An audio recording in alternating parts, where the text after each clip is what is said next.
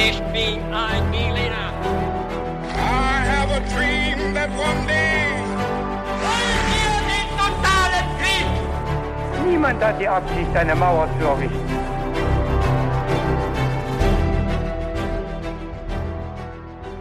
Hi und willkommen zurück zu einer neuen Folge bei His2Go. Und das natürlich wie immer mit mir, Viktor. Und mit David. Und bevor die Geschichte gleich losgeht, die uns heute David erzählt, werde ich erstmal ganz kurz erklären, wie wir dabei immer vorgehen. Also David hat eine Geschichte vorbereitet und wird sie mir gleich erzählen und ich weiß aber nicht, worum es in dieser Geschichte gehen wird. Bin auch schon sehr gespannt. Und bevor wir damit anfangen mit der Geschichte, haben wir immer noch äh, ein paar, meistens drei oder vier knallharte Fragen. Und äh, ja, mal schauen, wie ich dieses Mal abschneiden werde. Genau. Und da dürft ihr natürlich auch alle gerne mitraten. Und bevor wir dazu kommen, haben wir aber immer eine ganz klassische Frage, die wir uns stellen bei Histogo. Und das ist, David, was trinkst du heute zum Podcast? Die Frage kann ich jetzt für uns beide beantworten, weil Victor, du hast von mir im Voraus erfahren, dass ein alkoholisches Getränk diesmal sehr gut passen würde. Deswegen haben wir uns ein äh, klassisches Cuba Libre zusammengemixt, äh, nur mit den besten Zutaten. Äh, Wir werden in dieser Folge aus gegebenem Anlass eben Alkohol konsumieren. Natürlich betrinken wir uns dabei nicht. Äh, Wir raten auf jeden Fall zu verantwortungsvollem Alkoholkonsum in Maßen. jedem, in jedem Fall, ja. Nur ein Getränk, weil ich muss die Folge ja auch zu Ende erzählen und nicht vom Stuhl kippen, sodass du dann weitermachst. Ja. Äh, weil du bist ein bisschen trinkfester. Ich trinke ja relativ wenig. Ja, mal schauen, ja. Aber ähm, ja, diese Drinks sind der Anlass, denn wir werden heute über Alkohol reden. Beziehungsweise genau über die Geschichte von Alkohol. Ach, tatsächlich, die Tatsächlich. komplette Geschichte. Ja, nicht die Alkohols, komplette Geschichte, sondern die frühe Geschichte von Alkohol und Mensch werden wir uns mal genauer anschauen. Das ist nämlich eine sehr interessante Geschichte. Und wir stellen uns da jetzt für den Anfang mal folgende Situation vor. Vor circa 11.000 Jahren versammeln sich in der heutigen Türkei größere Gruppen von Menschen an einem festen Ort, vermutlich einem Tempel, und das, obwohl sie eigentlich noch als Nomaden umherziehen. Aber sie haben etwas gemeinsam, sie glauben an dieselben Gottheiten und sie sind gekommen, um sich gemeinsam, feierlich, die Kante zu geben. Die werden sich also richtig betrinken. Sie trinken selbstgebrautes Bier und sie machen das nicht so selbstverständlich wie wir heute im Supermarkt oder so, im Kiosk, sondern es ist wahrscheinlich ein ganz besonderer Anlass für sie. Und mit Blick auf die gesamte Menschheitsgeschichte ist dieser Anlass unschätzbar wichtig für uns, äh, denn wir haben hier vielleicht zum ersten Mal Menschen, die sich zusammentun, um etwas Beeindruckendes gemeinsam zu schaffen, in diesem Fall ein Gebäude. Und so haben wir vielleicht auch den Anfang einer Entwicklung von sesshaften, niedergelassenen Gemeinschaften äh, und das Ganze eben in Verbindung mit einem ordentlichen Trinkgelage. Okay. Das klingt ja fast schon, als wäre das so ein bisschen Werbung für, äh, für den Alkohol. Das könnte man denken. Wir müssen das natürlich ein bisschen kritisch sehen. klar. Deswegen habe ich es am Anfang auch gesagt. Aber wir werden sehen in dieser Folge, äh, wie der Mensch zum Alkohol kommt und äh, wie diese gemeinsame frühe Geschichte aussieht. Und wir werden sehen, dass die Beziehung zum Alkohol äh, eine ziemlich innige war. Eine ziemlich wichtige Ja. Beziehung in der Menschheitsgeschichte. Wir sehen, welche Rolle der Alkohol gespielt hat in den frühen Kulturen, was wir darüber wissen und woher wir das wissen. Äh, darum geht's heute. Also quasi eine kleine Geschichte des Rausches, der Trunkenheit und der frühen menschlichen Gesellschaften. Ich bin gespannt. Ja, wir starten jetzt wie immer mit ein paar Fragen und äh, danach werden wir dann sehr weit zurück in die Vergangenheit. Also Viktor, ich sage jetzt einfach mal frei raus, wir sind beide knapp unter oder über 30. Ähm, das heißt, der Ernst des Lebens beginnt. Wir sind beide mehr oder weniger erwachsen und da müssen wir jetzt auch mal auf so Dinge achten wie zum Beispiel Finanzen. Und ich kann echt sagen, mit so ungefähr 30 Lebensjahren kommen auch ungefähr 30 Möglichkeiten dazu, wie man jetzt sein Geld überall anlegen kann. Zack, habe ich dann ein Girokonto, ein Tagesgeldkonto, ich kann in Bitcoins investieren, habe ich auch gemacht oder gleich in Dogecoins. Ich habe auch ein klitzekleines Aktienportfolio und ich könnte natürlich jetzt jeden Tag jedes dieser Konten checken. Aber Victor, du kennst mich, ich bin natürlich viel schlauer als das oder viel fauler, das meine ich eigentlich, und ich hole mir einfach Hilfe dafür. Und zwar von der App von Finanzguru. Das ist nämlich eine kleine, aber feine App, die mir einfach all diese Konten verbindet. Finanzguru ist auch unser neuer Partner und kann auch noch einiges mehr. Das stimmt und ähm, tatsächlich wird es immer komplizierter und immer schwieriger, da den Überblick zu behalten. Da gebe ich dir vollkommen recht. Und bei Finanzguru kann man eben die monatlichen Ausgaben und Einnahmen dort eben sehr schnell überblicken und eben auch kontrollieren. Und das Ganze ist dann auch noch in Kategorien eingeteilt. Und da sieht man dann auch, David, dass wir einfach viel zu viel Kaffee trinken. Das ist allerdings wahr. Aber Victor, wenn man merkt, dass man so eine Stelle hat, wo man viel zu viel Geld ausgibt oder es einfach ein bisschen besser überblicken möchte, dann kann man gerade dafür ein eigenes Budget auch anlegen lassen. Und das machst du für Kaffees auch? Ich mache fürs Kaffeetrinken ein eigenes Budget, klar. Nein. Natürlich. Und wie hoch ist dieses Budget, David? Das kann ich dir leider nicht sagen. Man muss auch ein paar Geheimnisse für sich behalten.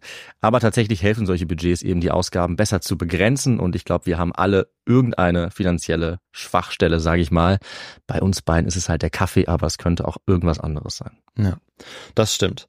Bei Finanzguru bekommst du auf jeden Fall auch noch zusätzlich Finanztipps, um eben beispielsweise bestimmte Ausgaben wie den Kaffeekonsum zu überblicken. Mhm. Also es gibt quasi intelligente Budgetvorschläge, die dir einfach helfen. Du kannst dir genau anzeigen lassen außerdem, wie viel Geld dir bis zum Monatsende bleibt. Das alles wird aufaddiert und gegengerechnet dann. Und das trifft natürlich auch auf die wirklich wichtigen großen Ausgaben zu, also nicht nur auf den Kaffee. Auf der App Finanzguru kann man zusätzlich auch das eigene Kaufverhalten analysieren, um dann zukünftige Veränderungen zu planen oder eben bequem einzusehen.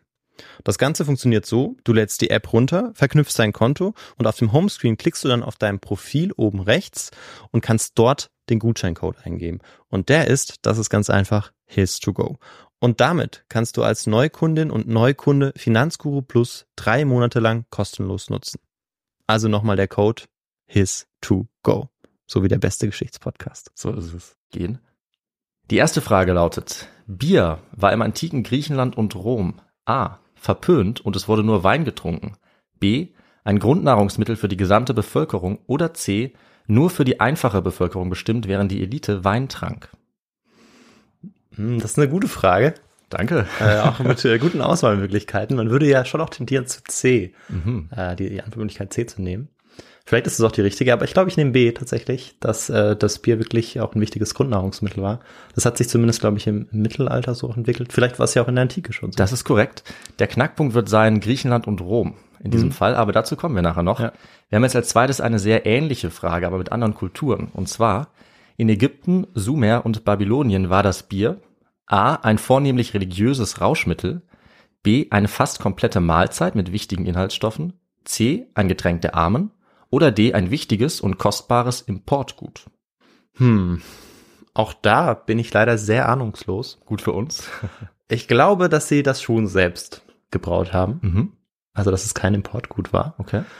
Und würde sagen, dass das vielleicht in diesem Fall ja auch wieder, äh, vielleicht liege ich ja damit richtig, wenn ich Ja. es jetzt zweimal errate, Keine schlechte Idee. ähm, ein Grundnahrungsmittel war. Also, dass Mhm. es einfach wichtige Inhaltsstoffe beinhaltet hat. Genau, also Ich B, probier's. Eine quasi komplette Mahlzeit mit wichtigen Ja. Inhaltsstoffen. Alles klar.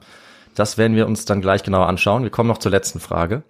Und zwar, wann beginnt vermutlich der erste menschliche Alkoholkonsum? Ja, das ist vielleicht einfach zu beantworten, wenn du eben aufgepasst hast.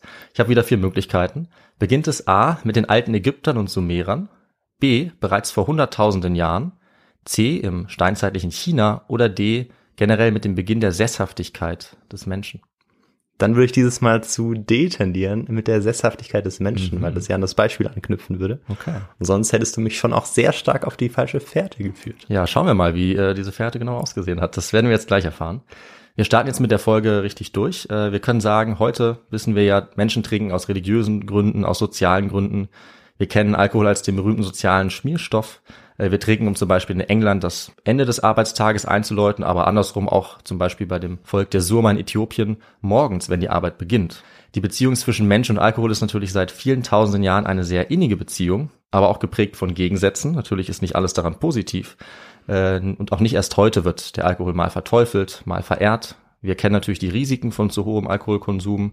Er ist gleichzeitig aber auch kaum wegzudenken aus einer Versammlung irgendeiner Art, egal beim Sektfrühstück oder beim Weihnachtsmarkt oder am Geburtstag.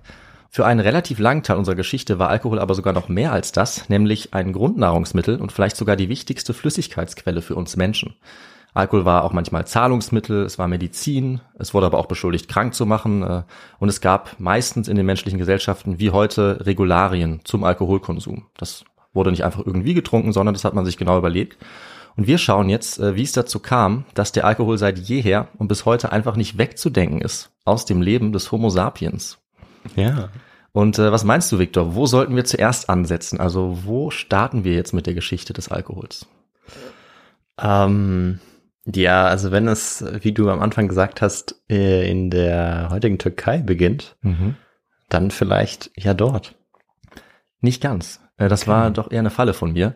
Das ist die eine Möglichkeit, denn da finden wir die ersten Quellen. in dieser äh, heutigen Türkei. Aber wir gehen jetzt auf der Suche nach dem Ursprung sogar noch etwas weiter zurück für diese wechselhafte Beziehung zwischen Mensch und Alkohol. Äh, wir werden uns diese handfesten archäologischen Nachweise noch anschauen. Jetzt gehen wir aber zurück in der Menschheitsgeschichte und fragen uns erstmal, wie kommt der Mensch überhaupt auf die Idee, Alkohol zu konsumieren? Also wie und warum sind wir zu diesem Punkt gelangt? Und im Prinzip kommen wir damit auch zu einem Teil, der in jeder Folge natürlich vorhanden ist, aber der in dieser Folge eigentlich fast die ganze Folge ist. Was meine ich natürlich? Du meinst natürlich den historischen Kontext. Genau. Und heute geht's ja eigentlich um Alkoholgeschichte insgesamt. Äh, Das heißt, eigentlich ist quasi diese Folge Kontext für andere Folgen. Aber man kann das diesmal nicht so klar trennen. Du fängst diesmal wirklich auch ganz von vorne Ja. an, was die Alkoholgeschichte angeht. Ganz genau. Wir sind wirklich an den Anfängen. Wir beginnen also die Geschichte von Mensch und Alkohol mit dem Menschen an sich, also mit der Spezies, die vor ungefähr 200.000 bis 300.000 Jahren als Homo sapiens entsteht. Vermutlich zunächst in Afrika. Das ist äh, aktuell immer noch die vorherrschende Forschungsmeinung, soweit ich das überblicken kann. Äh, wir können davon ausgehen, dass es zu dieser Zeit und vermutlich noch früher, also unter anderen hominiden Arten, Homo erectus kennt man zum Beispiel, dass eigentlich mehr oder weniger schon immer Alkohol konsumiert wurde, aber eben so, wie er in der Natur einfach zu finden war, natürlicherweise von sich aus. Wir haben natürlich für diese Zeit keine Nachweise, deswegen sind es auch keine Historikerinnen oder Historiker, die darüber schreiben, sondern die Forschungsrichtung der Archäologie oder vorher die Anthropologie oder Paläoanthropologie. Aber wir wissen dennoch, dass äh, allgemein natürlich eine Frucht oder Beere irgendwann den Punkt der maximalen Reife und Süße gewissermaßen überschreitet. So ist es. So ist es und wir wissen, was dann passiert. Ja, diese Frucht verwest und wilde Hefepilze, denn Hefe ist ja nichts anderes als ein Pilz, die ist in der Gegend, die ist vielleicht auch auf so einer Traube schon drauf und diese Hefepilze beginnen dann damit, den Zucker in der Frucht zu konsumieren und dabei wird dann durch einen spontanen Prozess der Fermentierung Alkohol hergestellt. Also in dem Fleisch und dem Saft dieser verrottenden Frucht. Und äh, was meinst du, Victor? So ein Produkt, dann äh, wie stark ist das? Wie viele Promille könnten da schon drinstecken als Resultat dieser natürlichen Fermentierung? Das ist eine sehr gute Frage, David. Und ich äh, rate jetzt äh, Ja. schon wieder. Gerne. Und äh, ich würde mal sagen, vielleicht so fünf bis zehn Prozent. Okay, also ganz ordentlich, also fast wie ein Wein, würdest du sagen. Ja, okay, vielleicht bin ich da jetzt zu hoch gegangen. Wie du siehst, kenne ich mich damit überhaupt nicht aus. Ist nicht ganz falsch. Ich ja. finde, es ist ein guter Tipp. Also etwas weniger, es sind meistens so drei oder vier Promille. Nö, ist doch gar nicht so weit weg. Ja, das ist schon gut. Also manchmal auch über fünf, vielleicht nicht zehn, Ja. aber ganz ähnlich wie unser modernes Bier. Das kann man sagen. Also auf jeden Fall genug, um einen merkbaren Effekt zu spüren. Auch für den ganz, ganz frühen Homo sapiens, unseren Ur-Ur-Ur und so weiter Vorfahren. Also wenn jetzt ein nichtsahnender Mensch dann auf der Suche nach wertvollem Zucker, der natürlich in Früchten zu finden war, die er probiert hat, dann äh, kann man ziemlich sicher sein, dass er oder sie dann einen Effekt gespürt hat. Dass es also kein normaler äh, Nährstoff dann auf einmal mehr war. Dass er dann ein bisschen berauscht war und Genau. vielleicht andere Dinge anders wahrgenommen hat. Genau. Und der frühe Mensch war natürlich sehr intelligent, also so intelligent wie wir, mehr oder weniger. Äh, Und das ist eben häufiger mal geschehen. Und irgendwann muss es auch Klick gemacht haben dann in diesem frühzeitlichen Gehirn. Äh, Und es wird irgendwann auch bewusst geschehen sein. Das sehen wir auch bei Tieren. Äh, Also auch Tiere sind hin und wieder mal angeheitert und essen auch zum Teil absichtlich solche Sachen. Manche schießen sich sogar regelrecht ab. Da gibt's zum Beispiel das malaysische Spitzhörnchen. Das ist ein sehr interessantes Beispiel. Das ernährt sich fast ausschließlich von alkoholhaltigem Nektar. Es verträgt den aber auch sehr gut und ist deswegen eigentlich nie betrunken. Äh, aber manche Vögel oder Fledermäuse oder auch Affen, die sind wirklich regelrecht besoffen. Also wie wir es von uns selber auch kennen. Aber bei uns Menschen ist es ein bisschen ähnlich, weil wir haben uns über eine sehr, sehr lange Zeit so entwickelt, dass wir den Alkohol recht gut verarbeiten können. Also es war nicht immer so und es ist auch nicht ganz geklärt, woher das kam oder wie das genau ablief. Aber klar ist, dass irgendwann die Verbindung Alkohol und Zucker für unsere Urahn einfach offensichtlich war und sehr praktisch war. Weil je süßer so eine Frucht ist, desto mehr Zucker enthält sie. Und äh, Zucker ist einfach unschätzbar wichtig gewesen für die Energie, die wir als frühe Menschen gebraucht haben. Und naja, je mehr Zucker die Frucht enthält, desto besser eignet sie sich natürlich auch dafür, dann zu Alkohol zu werden oder ein Teil davon zu Alkohol zu werden. Und ja, so hat sich dann vermutlich eine Vorliebe bei Menschen auch dafür entwickelt. Wenn diese Verbindung dann klar war, du findest auf dem Boden äh, eine besonders reife Frucht, die dadurch runterfällt und die hat dann eben schnell einen typischen Geruch, vielleicht ein typisches Aussehen. Und so haben sich eben die Menschen dann daran gewöhnt und wahrscheinlich irgendwann auch gezielt danach gesucht. Äh, Und unsere Vorfahren haben sich dann evolutionär daran angepasst. Es gab eben irgendwann eine Genmutation, eine Veränderung, sodass dieser Alkohol besser verwertet werden konnte. Okay. Äh, Und das war wahrscheinlich vor sehr, sehr lange Zeit, also vielleicht vor bis zu 10 Millionen Jahren oder 20 Millionen Jahren. Also so weit äh, gehen wir jetzt Also hier noch die, zurück. die Vorläufe des Homo sapiens. Sogar das, genau. Ja. Also wir waren noch nicht mal, wir als Homo sapiens, die ersten, die das gemacht haben, sondern der Homo erectus oder auch frühe ähm, ja, Affenarten, unsere Vorvor, also ganz weit Vorfahren, die haben das auch schon gemacht. Höchstwahrscheinlich. Davon gehen wir aus, aber wir haben natürlich keine Quellen, um Hm. das zu beweisen, weil es so lange her ist.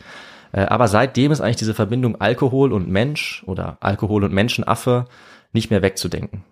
Äh, Das heißt, das ist natürlich auch die Antwort eigentlich schon auf unsere erste Frage. Also Spuren vielleicht nicht, aber äh, die Idee oder sinnvoll begründete Idee, dass wir schon ganz lange Alkohol konsumieren, die gibt es eben seit 100.000 oder sogar seit Millionen von Jahren. Also es war ein richtiger Trick, dass du Das, vor der Frage ähm, nochmal auf die, auf die Einleitung hingewiesen Ja, das hast. war ein kleiner Trick von mir. äh, und nicht mehr drauf reingefallen, aber ja, das also ergibt auf jeden Fall sehr viel Sinn. Und dann haben wir jetzt geklärt, wie die Menschen überhaupt auf die Idee kommen, Alkohol zu konsumieren, ähm, wie das vermutlich angefangen hat. Eben weil es, äh, ja, der Zucker, was war nahrhaft, das hat sie eben angeboten. Und jetzt fragen wir uns, wie geht es dann weiter? Und wir schauen uns jetzt sozusagen das Craft Beer aus der Steinzeit an, also den Anfang des Brauens. Und da kommen wir jetzt zu dem Punkt, um den es auch bei der Einleitung ging. Generell ist ja die mit Abstand wichtigste Ressource für uns Menschen zum Leben erstmal Wasser.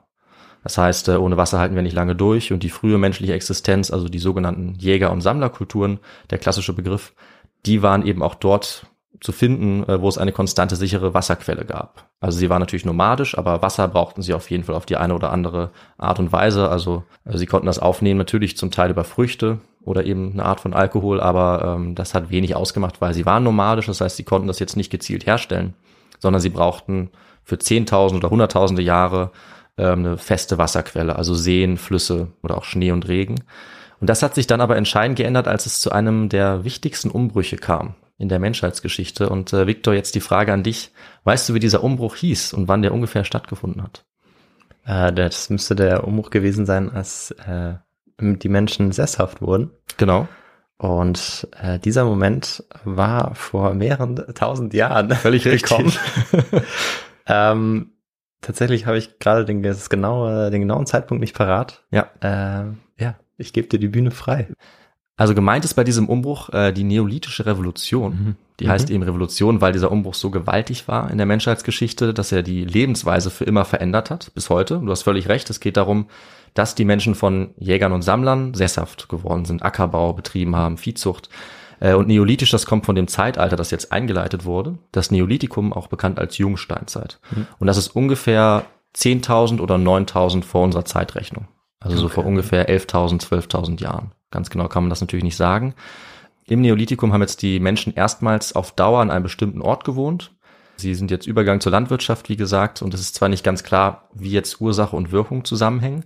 Also ob die Menschen erst sesshaft geworden sind, nachdem sie die ersten Pflanzen kultiviert haben, das erste Getreide angebaut haben, um dann eben besser Landwirtschaft zu betreiben, oder ob es andersrum war. Also sie sind ähm, sesshaft geworden und haben dann erst die Landwirtschaft und Viehzucht für sich entdeckt, sozusagen als Resultat, weil sie jetzt eben die Zeit dafür hatten. Das ist nicht ganz klar, aber das beides hängt auf jeden Fall zusammen. Ist natürlich auch schwer rauszufinden. Äh, diese Entwicklung gibt es ungefähr seit 11.000, 12.000 Jahren. Und als erstes befinden sich diese Spuren dieser frühen Sesshaftigkeit auch in einem ganz bestimmten Gebiet, nämlich dem sogenannten fruchtbaren Halbmond. Das ist je nach Definition so ungefähr vom Nil oder etwas weiter äh, östlich über Israel, Irak, Syrien bis zum Persischen Golf. So eine Art Kurve oder Halbmond. Dort waren eben die Bedingungen am besten, sich niederzulassen äh, nach der letzten Eiszeit. Genau, weil die hat auch vor etwa 11.300 Jahren ja stattgefunden. Genau. Das hängt auf Und- jeden Fall zusammen. Genau, ja. Das passt ja dann ganz gut vom Zeitpunkt her zusammen. Ja, das hat, hängt auch mit klimatischen Veränderungen zusammen. Da Richtig. könnte man äh, sicherlich eine eigene Folge drüber machen. Ja, ja, das stimmt auf jeden Fall. Ja. Aber wir wissen, äh, es hat diese entscheidende Veränderung stattgefunden. Hier war dieses besonders fruchtbare Gebiet ähm, und dort im Norden, am oberen Rand dieses fruchtbaren Halbmonds in der heutigen Türkei, wurde dann eine ganz besondere und mittlerweile auch sehr berühmte archäologische Stätte gefunden. Die gehört auch zu den ersten menschlichen Bauten überhaupt, zumindest zu denen, die wir gefunden haben bisher. Äh, und du hast den Namen vielleicht schon mal gehört, Viktor, es geht um Göbekli Tepe. Gehört ja, aber ja, also ich kann nicht sehr viel dazu sagen. Aber dafür bist du ja da. Dafür bin ich natürlich zuständig, äh, aufgrund meiner Recherche, sonst könnte ich es auch nicht. Aber Göbekli Tepe ist äh, um circa 10.000 vor unserer Zeitrechnung auch entstanden, also gerade noch vor der Zeit, in der die ersten Menschen sesshaft wurden und ist tatsächlich auch das älteste bekannte Gebäude überhaupt, zumindest bisher.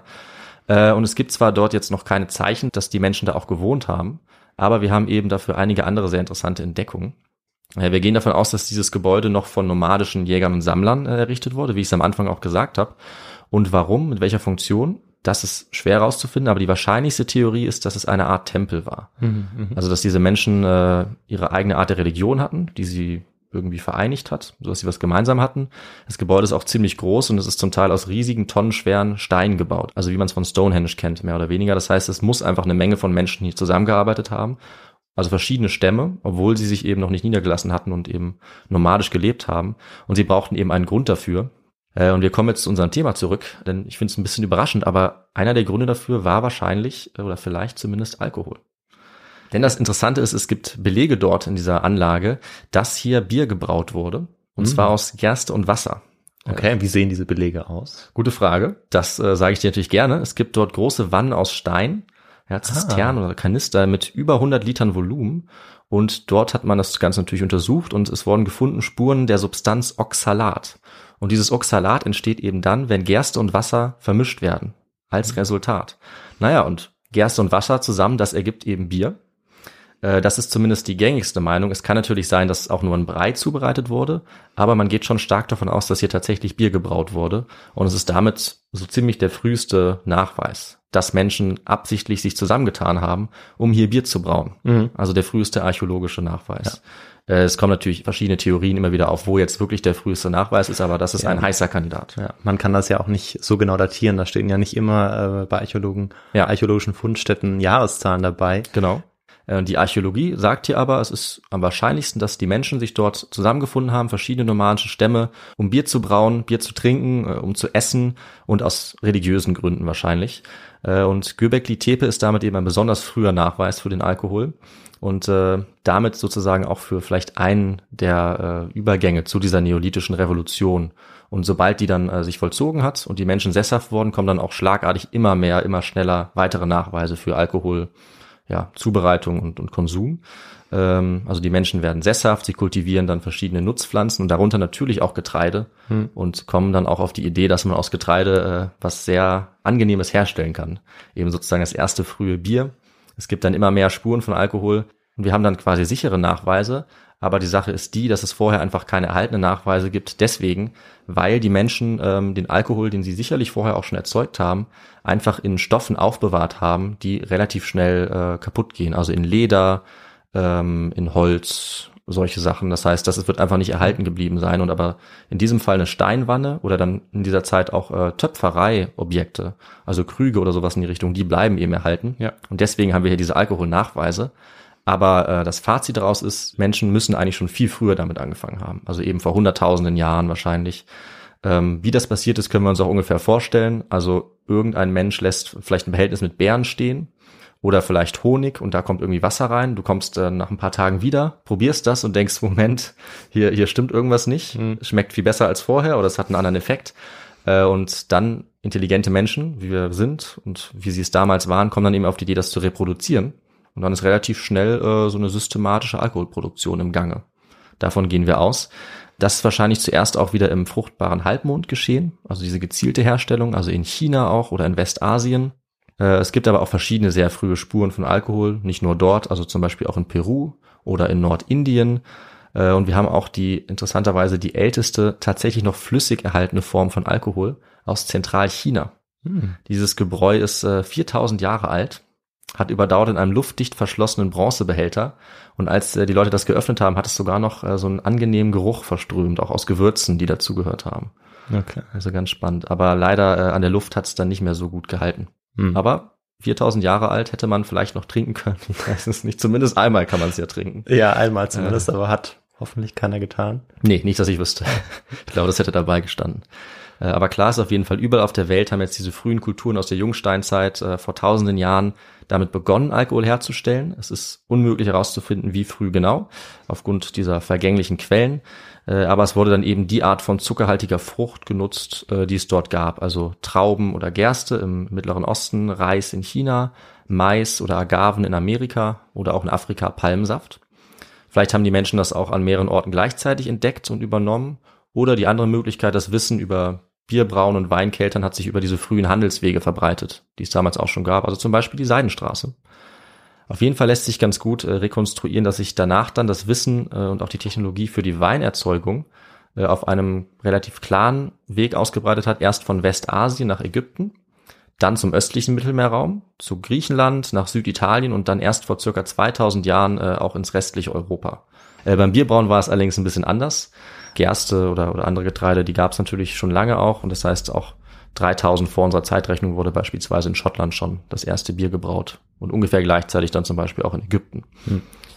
Und mit dieser Zeit haben wir dann langsam auch immer zuverlässigere Informationen über diesen Alkoholkonsum. Also wir haben die ersten Schriftquellen, die ersten Bildquellen. Ähm, und dafür gehen wir jetzt auch mal nach Ägypten und schauen uns ein paar von diesen Quellen genauer an weil dort, das kann ich schon mal sagen, wurde relativ früh schon jede Menge Alkohol verköstigt. Also so ein Ägypter oder Ägypterin würde mich heute locker unter den Tisch trinken.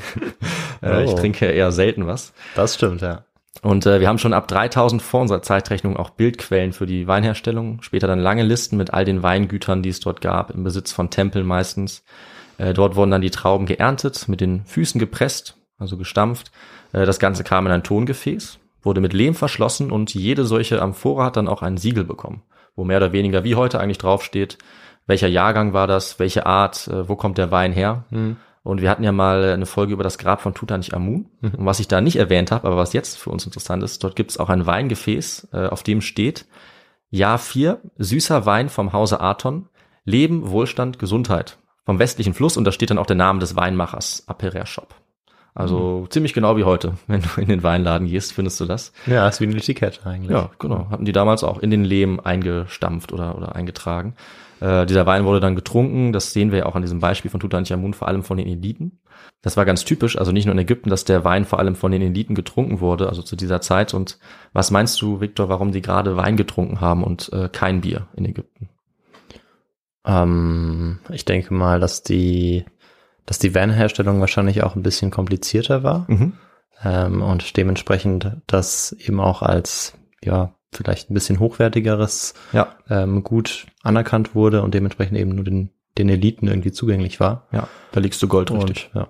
Also Bier wurde auch getrunken. Mhm. Ähm, das wurde von allen getrunken, zumindest in Ägypten und äh, im Nahen Osten. Aber Wein war eben äh, relativ selten. Das heißt, es gab einfach nur einmal im Jahr diese Weinernte also auch nicht besonders viel von der Menge her.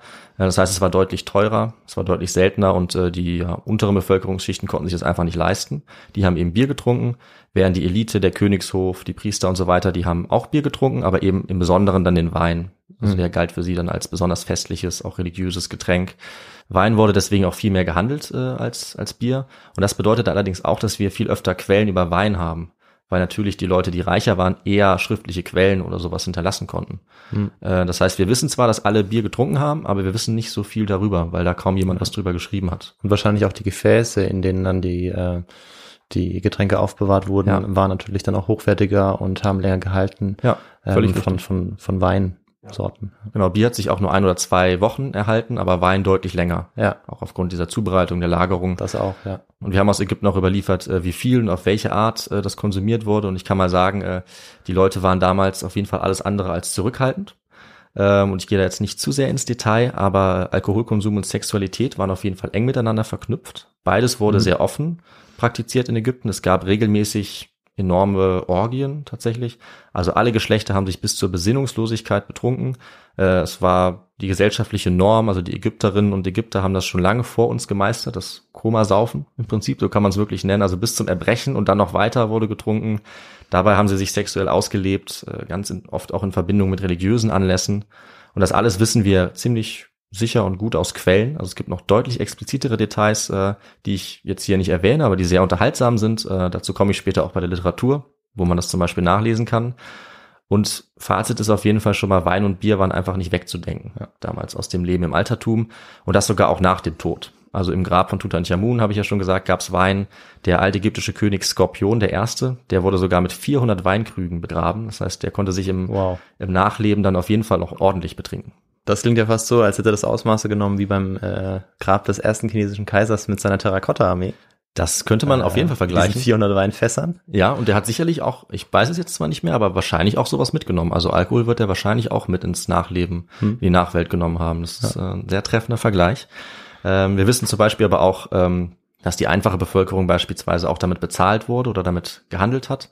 Also die berühmten Arbeiter, die die Pyramiden gebaut haben, die wurden regelmäßig mit Bier bezahlt.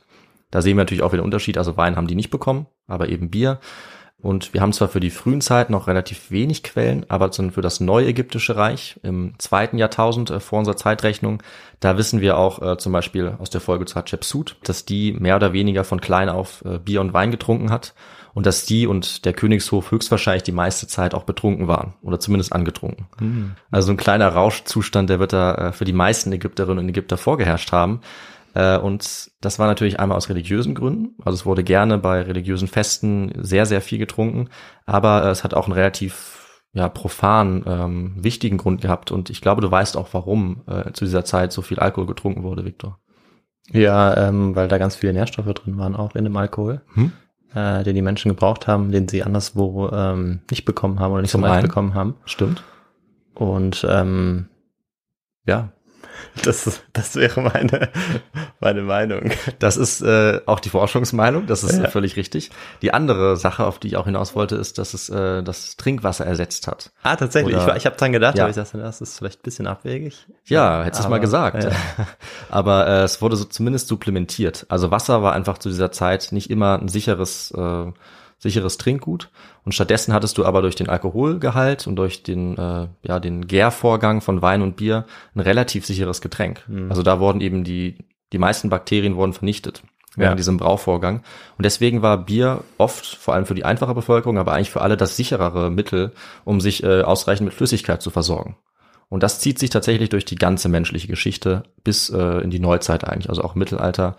Bier war einfach eine sichere Möglichkeit, sich äh, Flüssigkeit zuzuführen, wenn du halt stattdessen aus dem Fluss äh, getrunken hast und 100 Meter in dem Fluss entfernt liegt irgendwie eine verendete Kuh, dann ging das Ganze nicht so gut aus. Ja. Aber bei Bier konntest du dir eben relativ sicher sein. Und äh, wir kommen jetzt aber auch zu einem anderen Punkt, den du erwähnt hast, nämlich äh, was genau jetzt damals getrunken wurde, also wie dieses Bier oder dieser Wein aussah was es auch von den Getränken von heute unterscheidet.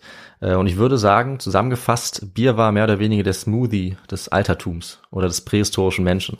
Also das Bier, was jetzt bei Göbekli Tepe gebraut wurde oder was der ägyptische Arbeiter zum Beispiel getrunken hat, das war viel, viel nahrhafter als unser Bier heute. Ähm, und da hast du auch, äh, glaube ich, ins Schwarze getroffen mit deiner Antwortmöglichkeit. Ah.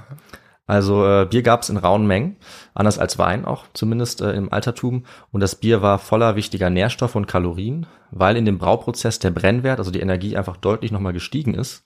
Das heißt, das Getreide hat in Form von Bier dann sogar mehr Kalorien gehabt, als die gleiche Menge Getreide als Brot verarbeitet. Also ah, okay. das Bier war sozusagen nahrhafter als äh, das Brot.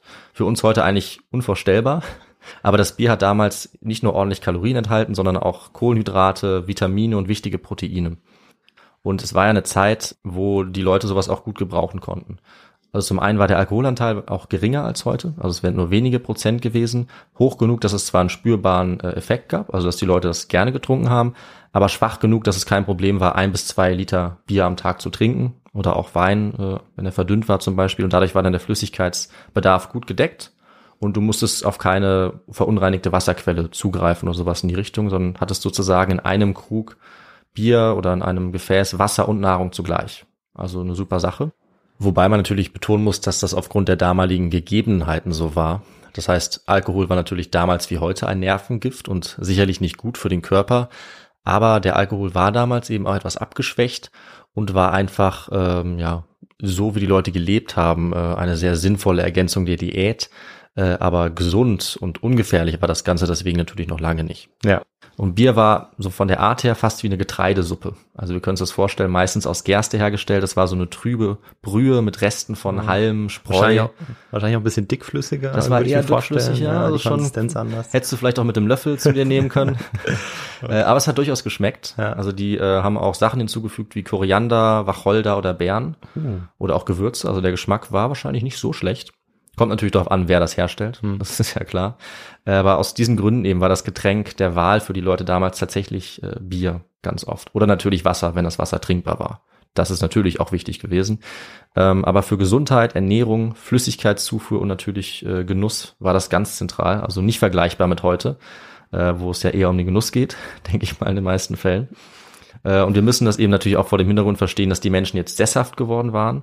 Das heißt, sie hatten äh, ein Ort, an den sie mehr oder weniger gebunden waren und sie hatten dadurch weniger Vielfalt an Nahrung, an Flüssigkeit zur Verfügung äh, als die nomadischen Kulturen, die mhm. eben umhergewandert sind und zum Teil dann auch oft auch äh, gesünder waren als jetzt ein Bauer oder eine Bäuerin, die äh, nur Getreide zur Verfügung hatte und wenn Hungersnot kam, dann nichts. Und das heißt, wenn du jetzt aber eine Flüssigkeit hattest, die dir Proteine, Vitamine geliefert hat, dann war das sehr, sehr wichtig und war eben nahrhafter tatsächlich auch, als wenn du aus deinem Getreide nur Brot machst. Hm. Deswegen diese zentrale Rolle von Bier. Und äh, das zeigt uns doch schon recht deutlich, dass Mensch und Bier und auch Wein äh, eine gemeinsame Erfolgsgeschichte haben, würde ich mal sagen. Äh, und die geht natürlich noch weiter. Also im alten Ägypten haben wir nur ein Beispiel dieses frühen menschlichen Alkoholkonsums, aber auch im Zweistromland zum Beispiel finden wir noch ein weiteres äh, dieser Fallbeispiele, also in Mesopotamien, mhm. der Wiege der Zivilisation, wie man auch sagt, äh, da floss auch der Alkohol in Strömen nicht nur das Wasser. Und da haben wir auch jede Menge interessanter Quellen über die Art und Weise, wie der Alkohol konsumiert wurde, was uns auch wieder viel über die Gesellschaft aussagt als Ganzes. Weil das ist ja das Interessante, dass durchweg eigentlich äh, Alkohol und menschliche Entwicklung, Organisation in einem ziemlich festen Zusammenhang stehen. Und wir auch viel über die Menschen damals lernen können durch die Quellen über Alkohol. Wer was trinkt, warum. Mesopotamien äh, zu dieser Zeit hat auch die ersten Hochkulturen hervorgebracht, also die Babylonier, die Assyrer und eben als allererste auch die Sumerer. Bei denen, die entstanden ungefähr im vierten vorchristlichen Jahrtausend, haben wir auch eine wirklich hochentwickelte Zivilisation. Also wir haben die ersten Städte, die ersten Regierungsformen, Verwaltungen und die haben natürlich geregelt, wie die Leute damals gelebt haben. Die haben dann auch bald die erste Schrift äh, erfunden. Ja, und eine der ersten Sachen, über die geschrieben wurde, mit dieser ersten Schrift, war tatsächlich auch Alkohol. Hm, okay. Also Schrift wurde von Anfang an zum Handel verwendet, vor allem fürs Zählen oder für Schulden. Und die Menschen haben damals eben auch nicht mit festem Münzgeld bezahlt, das kam erst später in der Antike, sondern mit Waren wie Gerste, Gold und nicht zuletzt auch mit Bier. Äh, das wurde dann natürlich aufgeschrieben und äh, von Anfang an wurde das dann sozusagen als Bild aufgeschrieben, also ein Symbol für Bier. Danach wurden dann daraus Zeichen oder Buchstaben und bald wurde dann eben mit dieser ersten Schrift mit Buchstaben auch über Religion geschrieben, über Regeln, Gesetze, aber auch über Nahrung und Alkohol. Und es gibt zum Beispiel sumerische Quellen über die Göttin des Bieres, äh, Ninkasi. Da wird beschrieben, wie sie ihr Bier braut, wie sie Gewürze hinzufügt äh, und auch die Bedeutung. Also wir wissen aus Sumer und später auch aus Babylon, dass alle Bier getrunken haben. Also der König, die Priester oder auch die Schankwirtin, die das Bier selber hergestellt hat. Ähm, Bier war sogar so wichtig den Mesopotamiern, dass nur als Mensch gegolten hat, wer auch Bier getrunken hat. Also Bier war quasi ein Merkmal für die Zivilisation. Dann merke sich äh, diesen Satz. Genau, äh, den kannst du auf jeden Fall, wenn du schon sehr betrunken bist und noch eins willst, könntest du den vielleicht auch anwenden. Ja. Äh, aber man sollte es vielleicht auch nicht zu ernst nehmen, sonst könnte es böse ausgehen. So ist es. Das müssen wir auch sagen an dieser Stelle. Aber damals galt, wer kein Bier getrunken hat, war nicht normal. Und das heißt in einem sumerischen Sprichwort, er fürchtet sich wie einer, der nicht mit Bier vertraut ist. Also irgendwas läuft da schief, ja. wenn du kein Bier getrunken hast. Heute haben wir vielleicht etwas mehr äh, Spielraum. Ich trinke auch gerne was Alkoholfreies. Aber damals musste es einfach Bier sein, egal ob arm oder reich.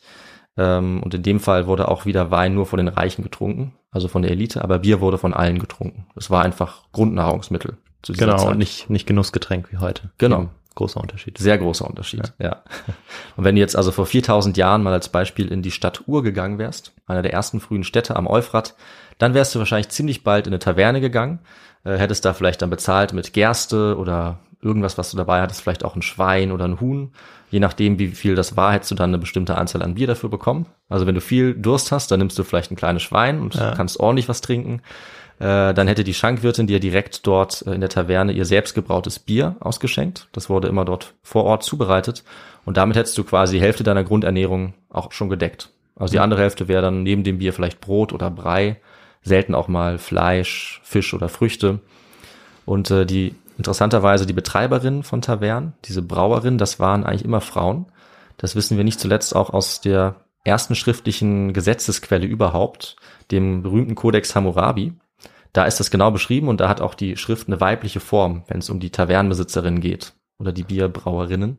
Äh, und es wird aber auch zum Beispiel geregelt, was passiert, wenn jetzt so eine äh, Schankwirtin äh, was falsch macht. Also wenn sie dir das falsche Wechselgeld wiedergibt oder wenn sie dich irgendwie über den Tisch ziehen will, dann ist die Strafe dafür der Tod. Ja, also extrem. Da war streng. man nicht sehr zimperlich, wenn es um den Alkohol und um, genau. um das Bier ging. Da haben die Babylonier keinen ja. Spaß verstanden äh, in diesem Fall. Du konntest die äh, dann anzeigen nach dem Gesetz und die Strafe war tatsächlich der Tod. Äh, und es war ganz typisch, eben in diese Tavernen zu gehen. Da wurde jede Menge getrunken, wie in Ägypten. Also es wurde das Bier interessanterweise mit dem Strohhalm getrunken, bis quasi durch diese Schicht oben durch, wo so ein paar ja, feste Bestandteile waren. Unten war dann das gute Getränk. Helles Bier, dunkles Bier, süßes Bier, Honigbier, Gewürzbier, je nachdem, was eben äh, gerade da war. Und äh, ja, es wurde sehr viel Bier konsumiert. Es galt auch als vorzüglich für Leber und Herz und Mhm. natürlich auch für Stimmung. Wein war eben teuer, das musste importiert werden von weit her und äh, die einfachen Leute blieben also beim Bier.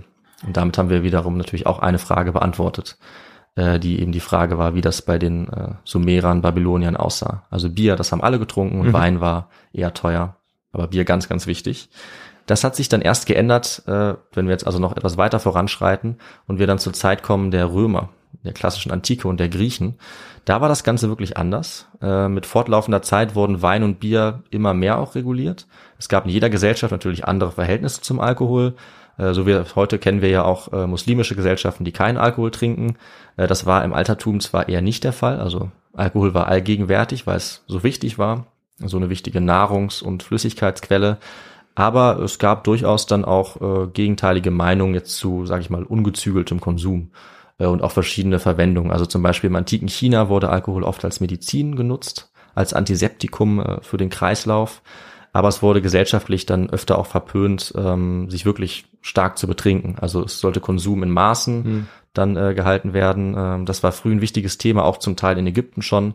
Äh, die dunklere Seite von Alkohol wurde dann auch bekannt, also Streit, Gesundheitsschäden. Das wurde als schädlich für die Gesellschaft auch oft interpretiert, äh, weil natürlich nicht zu übersehen war, dass die Leute gestritten haben, dass sie zum Teil gestorben sind oder vielleicht in den Nil gefallen sind äh, oder so. Auch solche Geschichten gibt es. Ja, ich glaube, damit wurde auch zum Teil äh, zumindest äh, in der römischen Antike der moralische Sittenverfall Ja, ähm, beispielhaft äh, dargelegt von, von damaligen Geschichtsschreibern. absolut. Und war ein ganz wichtiger Punkt auch und wurde eben so ambivalent betrachtet, wie du es gerade Ja, beschrieben ja. hast. Ja, also diese Debatte zwischen Exzess und Ja. moderatem Konsum, die kennen wir heute noch und die hat wirklich eine Tradition von Tausenden äh, von Jahren. Äh, aber wir haben einen entscheidenden Unterschied, auf den eine Frage abgezielt hat. Denn äh, bei den Griechen und Römern hat der Wein zum Grundnahrungsmittel gehört und Bier wurde tatsächlich gar nicht getrunken. Ah, ja. Das ist sehr interessant. Bier war völlig verpönt, beziehungsweise es war eigentlich quasi nicht vorhanden. Ähm, die Voraussetzungen waren einfach viel zu gut für Wein oder für Trauben im Vergleich. Und Wein war dort das Grundnahrungsmittel. Also in Griechenland wurde es zum Frühstück äh, getrunken schon mal und natürlich bei Trinkgelagen und hatte auch eine wichtige gesellschaftliche Funktion. Also Wein, je nachdem wie teuer der war, war einfach ein wichtiges Zeichen. Das durfte eigentlich nirgendwo fehlen. Und weißt du zum Beispiel, Viktor, wie man diese äh, gesellschaftlichen Trinkgelage genannt hat bei den Griechen, wo die sich äh, zusammengefunden haben zum Trinken und Reden? Hm, leider nicht. Das nennt man Symposion. Ah, ja. Hast du vielleicht schon mal gehört? Äh, Das heißt übersetzt zusammen trinken. Ja, ja. Das war eher was für die Elite, also da saß man zusammen, es wurde ordentlich Wein konsumiert, es wurde geredet und war eben super wichtig für den Mhm. Zusammenhalt, Doch, doch, ja, ja. für die Gesellschaft. Äh, gemeinsam sitzen und trinken. Ähm, alle haben natürlich Wein getrunken, also auch die unteren Schichten, aber die oberen haben dann eben teureren Wein getrunken, haben das an exklusiveren Orten gemacht, wie diesem Symposion. Ähm, das heißt, auch da sehen wir wieder, was die Gesellschaft wie zusammenhält oder unterscheidet durch den Alkoholkonsum. Also sehr spannend, der kann uns viel mitteilen. Ähm, und weißt du aber, Viktor, wie der Wein bei den Griechen äh, aussah? Der war nämlich anders als äh, der heutige Wein. Also er wurde anders getrunken, sag ich mal. Oder anders vermischt. Ähm, ah, nee, da müsste ich jetzt, da müsste ich jetzt raten. Der war nämlich deutlich schwächer. Der war doch die, okay. Ja. Also was wir heute kennen, ich weiß nicht, wie viel hatten Wein heute, irgendwie 13, 14 Prozent. 13, sowas um den, um den Wenn Dreh. er, wenn er, wenn er rot ist und stark ist. ja. Äh, genau das sollte er nämlich bei den Griechen nicht sein. Also rot schon, aber stark sollte er nicht sein. Es war eher eine Weinschorle, die damals getrunken wurde. Ah, Das tatsächlich. heißt, interessanterweise, ja, der Wein wurde vermischt mit der zweifachen oder dreifachen Menge Wasser. Also der Alkoholgehalt war in etwa so hoch wie auch beim Bier. Äh, Und wer damals dann den Wein pur getrunken hat, der war ein Barbar. Also das war Barbarei für die Griechen. Äh, Das sollten wir uns vielleicht alle nochmal durch den Kopf gehen lassen, wenn wir dann am Feiertag mal wieder den Wein pur trinken und äh, zu Barbaren werden eventuell. Und die Perser zum Beispiel, die statt Wein Bier getrunken haben, waren natürlich Barbaren für die Griechen in dieser Hinsicht, aber auch die Thrakier, die ihren Wein einfach pur getrunken haben. Es galt, äh, man sollte zwar ordentlich trinken, man sollte sich auch ruhig Bier trinken, aber sozusagen mit Stil. Also übermäßig sollte der Konsum dann nicht sein. Man war ja schließlich kultiviert, nicht so wie die Barbaren anderswo. Und die Römer haben das äh, wie so oft, wie so viele Dinge auch übernommen von den Griechen. Also diese Weinkultur. Ähm, die Römer waren ja generell eigentlich die größten Fans der Griechen und sie haben auch den Wein dann zelebriert wie kaum eine andere Kultur eigentlich. Und es war für sie auch Grundnahrung. Standardernährung zusammen mit Brot, Oliven oder Getreidebrei. Überall, wo die Römer hingekommen sind, haben sie ähm, Wein angebaut, also in Frankreich, Spanien oder Großbritannien.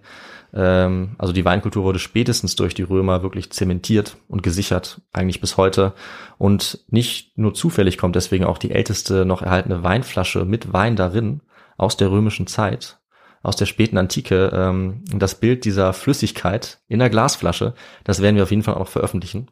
Die Flasche steht äh, heute in Speyer und gärt quasi noch weiter. Also die ist gefüllt mit einer Flüssigkeit, die mal Wein war Ja. und auch noch mehr oder weniger Wein ist und die eben tatsächlich, ich glaube, ungefähr 1700 Jahre alt ist und Okay. damals von den Römern abgefüllt wurde. Das ist wirklich äh, erstaunlich. Also Das ich ist bin gespannt auf dieses Bild. Ja, ganz, es sieht nicht so appetitlich aus, das kann ich schon mal sagen. Also ich würde es nicht probieren. Aber ähm, es zeigt uns eben, wie groß der Bedarf der Römer war an Wein. Ja. Äh, und zwar so groß, dass jährlich ungefähr 1,8 Millionen Hektoliter nach Rom importiert wurden. Das ist ungefähr ein halber Liter pro Tag für jeden Mann, jede Frau und jedes Kind in Rom gewesen. Aha, vielen Dank für den Vergleich, weil die Hektoliter äh, haben mir erstmal sehr wenig gesagt Ja, als Historiker, aber der Vergleich ist okay. Der zeigt dann schon die Ausmaße. Genau, sehr also äh, es wurde ordentlich was gebraucht. Es war Ja. genug für alle da. Und die Tatsache, dass hier Kinder auch erwähnt werden, ist, denke ich, auch äh, schon relativ selbsterklärend. Also alle haben sich diesen Wein ähm, ja, zugeführt auf die eine oder andere Art. Und wir sehen jetzt also die Funktion von Wein oder Bier als Nahrung und Genussmittel und eben auch für die Flüssigkeitszufuhr, all das zugleich. Das zieht sich durch die ganze Antike, das Altertum, die Menschheitsgeschichte, die frühe Geschichte und aber auch noch über das Mittelalter bis in die Neuzeit. Heute hingegen ist natürlich Wein oder Bier eher Genussmittel. Also wenn heute noch jemand sagt, dass er sich von Alkohol ernährt, dann würden wir wahrscheinlich zu einem Besuch raten beim Arzt oder beim Suchtberater. Das macht man heute eher nicht mehr. Äh, Aber wir haben heute eben auch ganz andere Ernährungsmöglichkeiten. Also wir haben natürlich äh, deutlich sauberes Trinkwasser, äh, aber wir sehen trotzdem, dass sich das Verhältnis zu Alkohol nicht unbedingt geändert hat. Also diese Ambivalenz, dieses zwiespältige Verhältnis von Konsum, von Exzess und auf der anderen Seite Enthaltsamkeit, das ist eigentlich auch sehr typisch für die menschliche das Entwicklung. besteht bis heute, ja. Und ja, es ging natürlich auch immer so weiter. Also auch im Mittelalter war der Alkohol natürlich weiter allgegenwärtig. Du hast es auch schon angedeutet, also als Bier, als Wein war damals auch genauso wichtig als Flüssigkeitszufuhr, auch in einer etwas abgeschwächten Variante, was äh, die Promille angeht, aber etwas nahrhafter eben auch. Das ging bis in die Moderne so weiter. Und es gab natürlich auch immer wieder Abstinenzbewegungen. Zum Beispiel sehr bekannt sind die Alkoholprobleme bei den Arbeitern in der Industrialisierung oder die große Prohibition in den USA. Die liegt ja auch noch nicht so weit zurück. Ähm, diese ganzen Sachen, diese ganzen Details und weiteren Stories, die heben wir uns dann allerdings auf. Und wir machen jetzt dieses Mal im Prinzip den Cut. Wir machen die Klappe zu äh, bei der Antike, Ja. bei den Griechen und Römern, nachdem wir jetzt eben drüber gesprochen haben, wie der Mensch überhaupt zum Alkohol gekommen ist, wie die beiden sich sozusagen miteinander fast in der Symbiose entwickelt haben, Mensch und Alkohol, welche Rolle der Alkohol seither für uns spielt. Und äh, ja, vielleicht erzähle ich oder erzählst du die Geschichte irgendwann noch weiter in einer anderen Folge, äh, was es noch für Stories gibt, was haben die Mönche gebraut oder Mhm, gekeltert im Mittelalter. Aber für dieses Mal, ähm, für diese Folge machen wir jetzt hier Schluss. Okay, ja, vielen Dank, David, für diese Geschichte über den Alkohol. Ich habe äh, sehr viel dazugelernt und ich nehme an, dass auch sehr viele Zuhörende was dazugelernt haben, da bin ich mir ganz sicher. Würde mich freuen. Und ähm, genau, ich finde es auch spannend, welche Funktionen einfach der Alkohol übernommen hat. Ja. Übernommen hat. Also egal in welcher Phase eigentlich, auch als als erstmal sozusagen als ja eigentlich Produkt, um eine bessere Überlebenschance auch zu haben, Mhm. also um äh, weniger abhängig zu sein Ja. von äh, anderen Nahrungsmitteln. Durchaus. Dann als äh, gesellschaftlicher oder als Grund für gesellschaftliche Treffpunkte für ähm, ja das Zusammenkommen von von Menschen einfach Mhm. Dass es auch dafür ein Grund war und natürlich dadurch auch ähm, ja Gesellschaften beeinflusst hat, die sich dann daraufhin, die daraufhin dann entstanden sind. Also diese ganzen unterschiedlichen Funktionen, die man da hat, die sind sehr spannend und die sich dann auch ein bisschen auflösen, sobald vielleicht auch ähm, in Rom im Zusammenhang äh, der Aquädukte, die sich entwickeln. Vielleicht war dann Mhm. das Bier dann nicht mehr ganz so wichtig. Wein war dadurch natürlich dafür sehr wichtig und Ja. weiterhin auch als Nahrungsmittel. Aber das verschönert ja dann zumindest in der, ähm, ja, in der späten Neuzeit oder in der neuesten Geschichte. Mhm. Und ja, das fand ich sehr spannend, diese unterschiedlichen Phasen und auch im Kontext der Globalgeschichte, die du am Anfang vor allem angesprochen hast, Ja. auch sehr interessant. Also ähm, ja, kann man eigentlich nicht genug darauf hinweisen, dass es eigentlich überall in der Welt, in jeder Ecke, Ja. eine große Rolle gespielt hat. Ja. Und ja, vielen Dank dafür.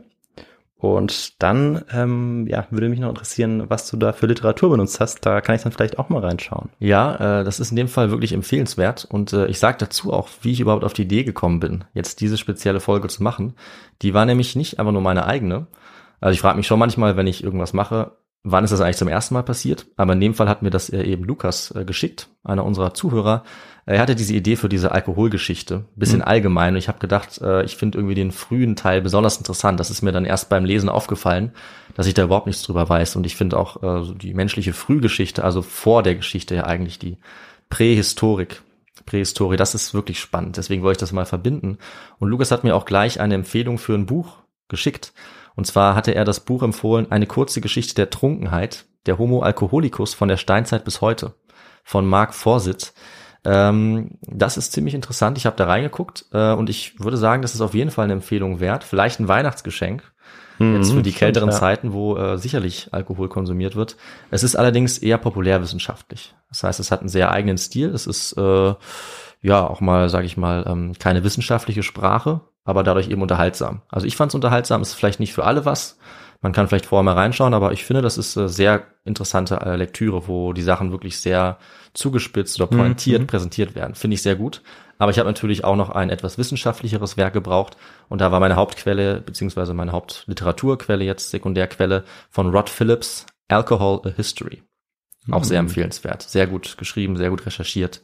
Äh, und noch ein paar kleinere Quellen. Das äh, seht ihr dann natürlich unter der Folge.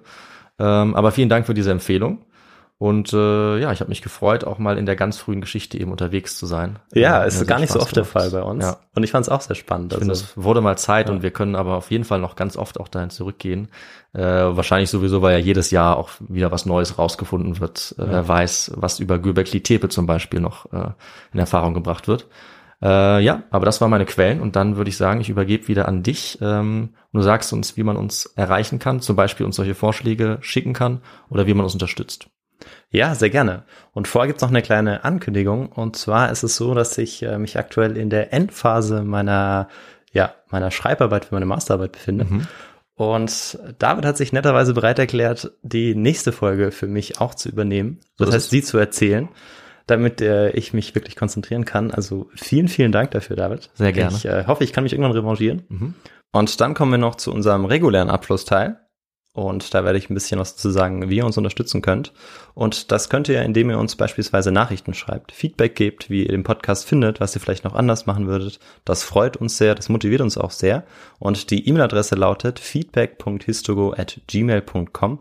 Dann könnt ihr uns auch sehr gerne auf den unterschiedlichen Podcast-Plattformen folgen. Ihr könnt uns auch auf den Social-Media-Plattformen ähm, folgen, zum Beispiel auf Instagram, Twitter und YouTube. Da könnt ihr uns auch Nachrichten zukommen lassen. Das freut uns immer sehr. Mhm. Und es gibt auch die Möglichkeit, uns finanziell zu unterstützen über unsere Website oder über unseren Shop. Da freuen wir uns natürlich auch und wollen uns in diesem Zusammenhang natürlich auch für die vielen Spenden und auch Nachrichten noch bedanken. Ja, auf jeden Fall. Das äh, hilft uns natürlich auch sehr, äh, in die Technik zu investieren und vor allem auch äh, Literatur anzuschaffen. Ja. Und ja, ich glaube, dann äh, habe ich das meiste gesagt. Das würde ich auch sagen. Eine Sache könnte ich noch erwähnen und das ist, dass ihr uns noch bewerten könnt. Ja, das hilft ähm, uns natürlich auch. Genau, wo immer ihr wollt. Das freut uns auch sehr. Und dann gibt es eigentlich nur noch zu sagen, wir freuen uns auf die Folge von David wieder in äh, zehn Tagen. Ja, genau. Ich bin ich einfach noch mal dran. sehr darauf. Ich äh, überrasche uns einfach nochmal, ist kein Problem. Vielleicht okay. auch mich selber, aber ja. dich auf jeden Fall. Vielleicht gibt's ja eine Geschichte zum Alkohol, Teil 2. Schauen wir mal. Ich habe äh, schon einige Ideen, aber ich weiß es noch nicht. Ja, okay. Und ja, bis dahin bleibt alle noch gesund. Das ist das Wichtigste. Und wir hören uns in zehn Tagen. Genau. Trinkt nicht zu viel, trinkt maßvoll, aber macht's gut und bis bald. Ciao. Tschüss.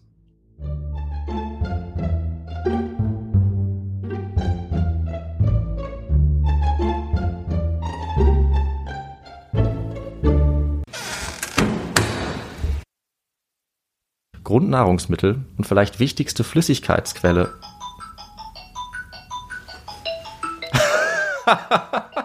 der klassische Anruf in der oh Folge. Mann. Und es ist wieder. Ist es etwa.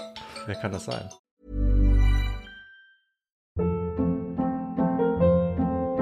Hold up. What was that? Boring. No flavor. That was as bad as those leftovers you ate all week. Kiki Palmer here, and it's time to say hello to something fresh and guilt-free. Hello Fresh. Jazz up dinner with pecan-crusted chicken or garlic butter shrimp scampi. Now that's music to my mouth. Hello Fresh. Let's get this dinner party started. Discover all the delicious possibilities at hellofresh.com.